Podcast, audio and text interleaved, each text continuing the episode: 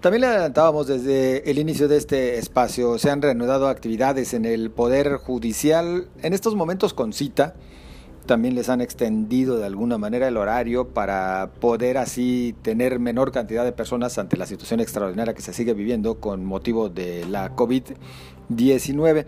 A propósito de esta reanudación de actividades, el impacto que puede traer consigo, seguramente eh, positivo, así lo esperamos, y una propuesta para que se puedan realizar de manera legal juicios en línea. Yo agradezco el que nos acompañe por la vía telefónica el diputado Héctor Pizano Ramos, diputado por Movimiento Ciudadano. ¿Cómo estamos? Buenas noches. Buenas noches, José con el gusto de saludarte como siempre, aquí a tu equipo de tu auditorio. Sí, mira, este, el pasado 6 de julio presentamos una iniciativa con el interés de poder implementar en el estado de Jalisco los juicios en línea. Como recordarás, eh, hace también algunos días se pudo promover a través de una iniciativa del Ejecutivo y del presidente del Tribunal de Justicia Administrativa que pudieran implementarse en Jalisco juicios administrativos en línea, pero las materias civil y familiar, que son las más demandantes y que en Jalisco han reclamado en los últimos meses atención por lo que tú señalas en virtud de la pandemia, el Poder Judicial suspendió en la mayoría de, sus eh, regiones la actividad o la limitó en algunos casos a asuntos prioritarios y urgentes, pues bueno, hay una zozobra tanto de abogados litigantes como de ciudadanos y de los propios funcionarios que aunque aprovechaban el tiempo para sacar asuntos pendientes, pues ven cómo se acumula el trabajo de impartición de justicia y siendo un tema tan delicado para la economía y la estabilidad social en el Estado, hoy lo que nosotros vemos como una solución es que podamos implementar en el Estado de Jalisco los juicios en línea y para ello hay que hacer una reforma de gran calado donde se pueda primero establecer la necesidad de un sistema informático, una plataforma. Segundo, que podamos tener esto, las promociones electrónicas, la eh, firma electrónica avanzada, el tema del boletín electrónico y todo el andamiaje que se requiere para que se pueda litigar de manera virtual en la entidad. Diputado, venimos todavía por decirlo así, todavía muy recientemente de una reforma judicial. Eh, esta adecuación, ¿qué tanto implica moverle a lo que no hace mucho se había ajustado? Hay que decir, la reforma judicial que se hizo en Jalisco en esta legislatura tenía como objeto, objetivo, el tema realmente de la, el procedimiento de elección de consejeros, jueces y el tema de magistrados.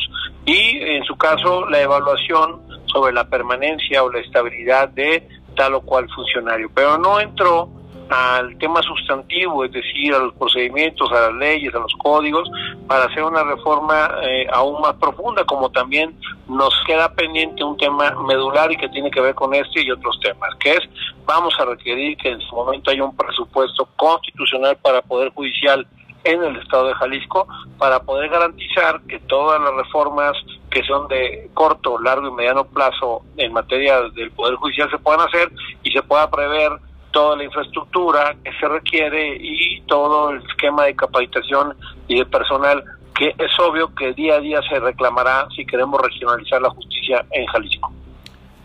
Los juicios en línea vendrían a encarecer o abaratar eh, la labor del Poder Judicial.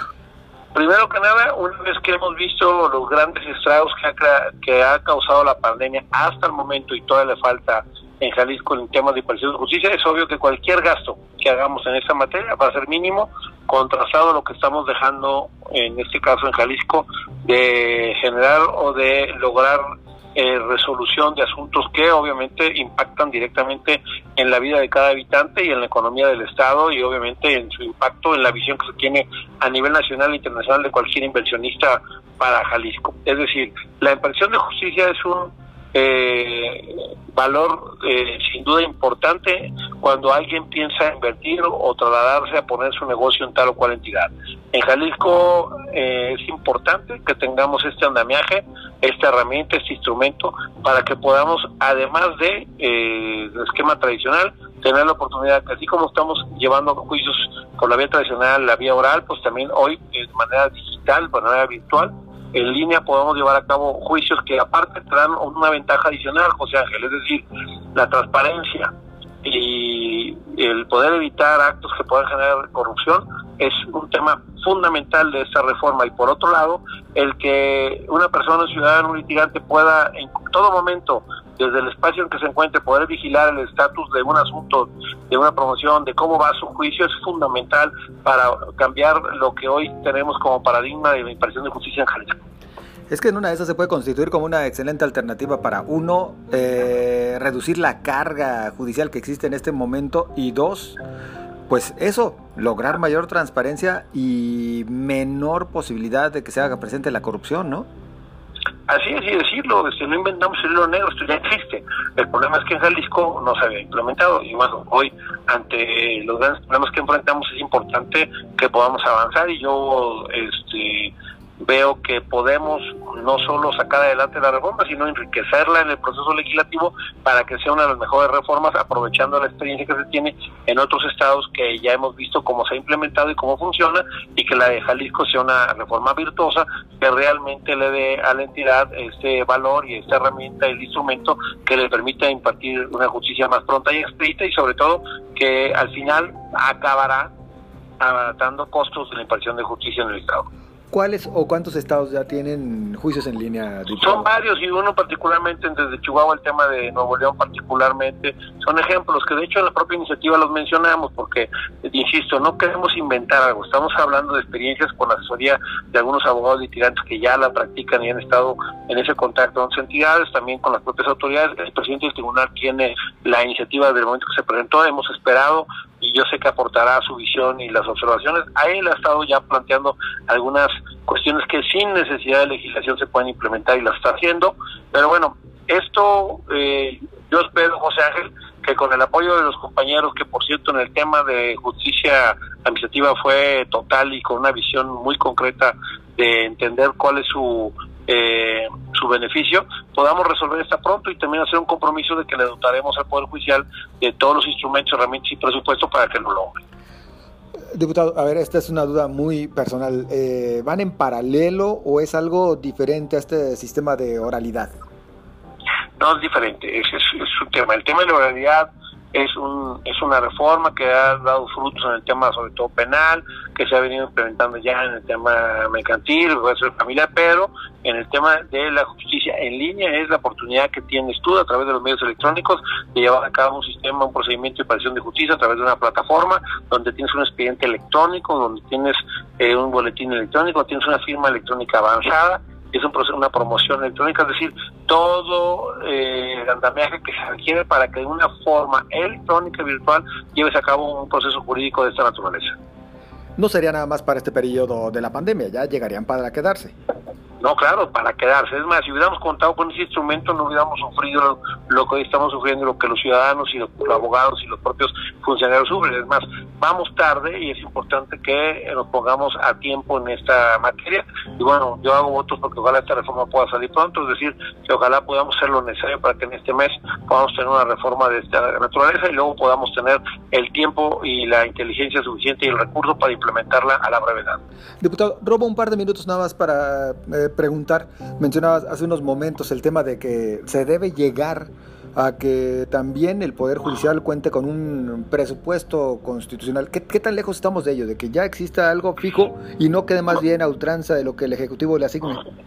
Era uno de los temas fundamentales de la propuesta para una nueva constitución, es decir, es una parte fundamental del diseño de un nuevo de un nuevo poder judicial. Ya se hizo una reforma muy importante, muy este, controvertida, difícil, pero bueno, se buscaba con ello darle a los ciudadanos la tranquilidad de que tendríamos a los mejores perfiles en cada uno de los espacios, etcétera, etcétera. Pero bueno, esto no se puede dar si no se acompaña de recursos y de autonomía e independencia. Un poder judicial que no tiene autonomía e independencia, es decir, que depende del poder ejecutivo en la propuesta de su presupuesto y del legislativo para su otorgamiento, es técnicamente someter al Poder Judicial y eso ya no lo podemos ni siquiera pensar. Necesitamos generar las condiciones para que tenga un presupuesto judicial suficiente para que los integrantes del Poder Judicial en su conjunto definan qué recursos van a implementar para poder hacer la reforma y sobre todo, insisto, la infraestructura que requieren para que la justicia se regionalice. No puede ser que todavía sigamos con una justicia donde no ha llegado a todos los rincones del Estado y tengamos